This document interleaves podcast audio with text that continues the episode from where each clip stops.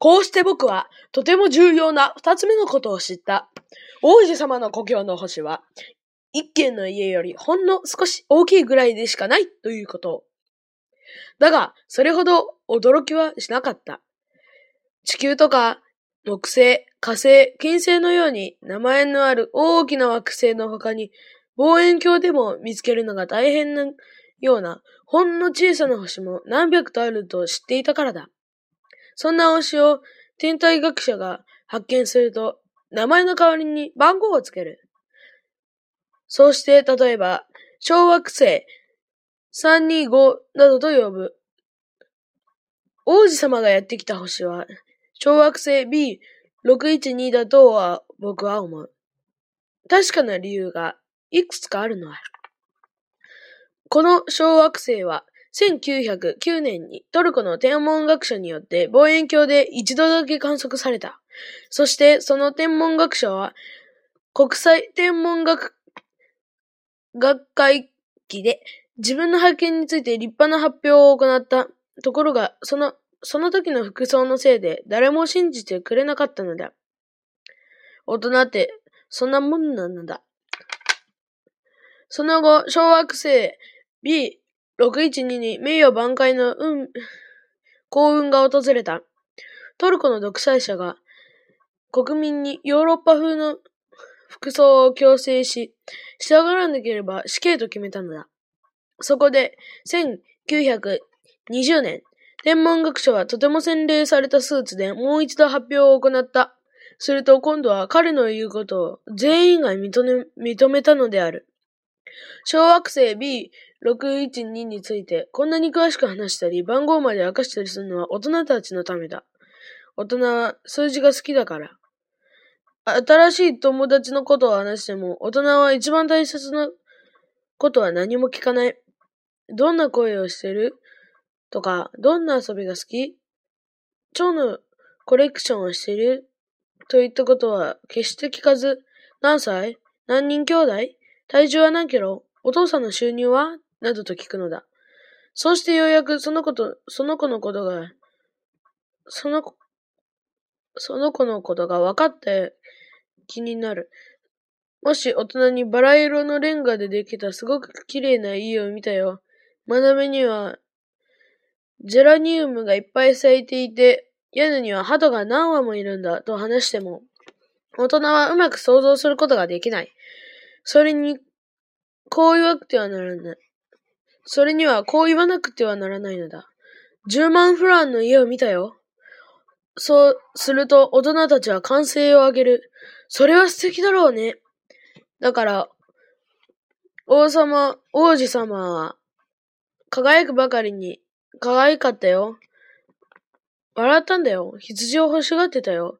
だから王子様は言ったんだ。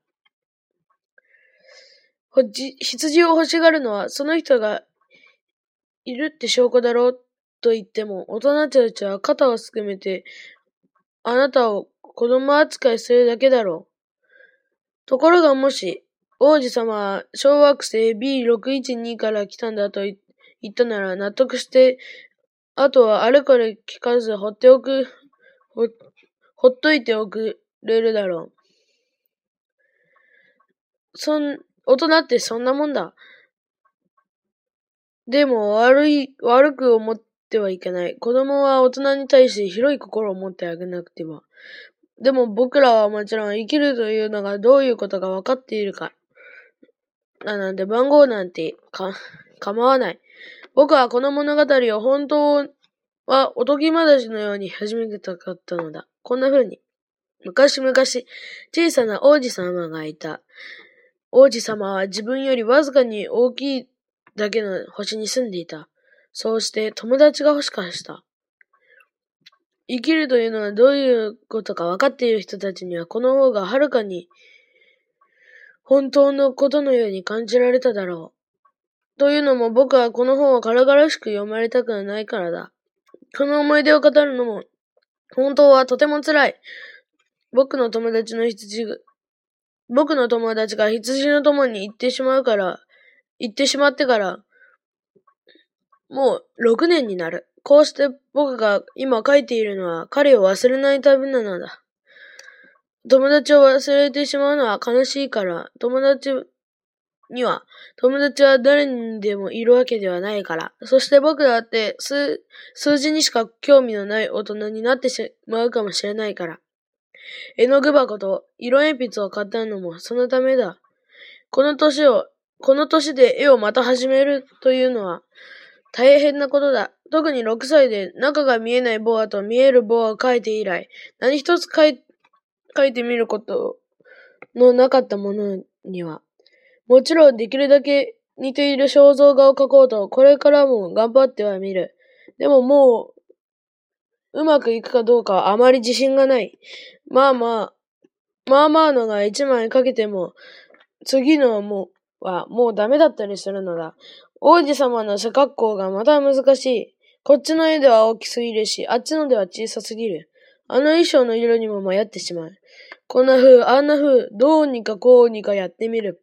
それでも結局、もっと大事な部分のどこかを間違えてしまいそうだ。でも、そこのところは勘弁してほしい。僕の友達は説明というものを一度もしてくれなかったのだから。多分、僕も自分と同じだと思ったのだろう。けれど僕は残念ながら、木箱の中の羊を見ることはできない。多分、僕はもう大人たちと多少同じなのだろう。いつの間にか僕も年を取ってしまったのに違いない。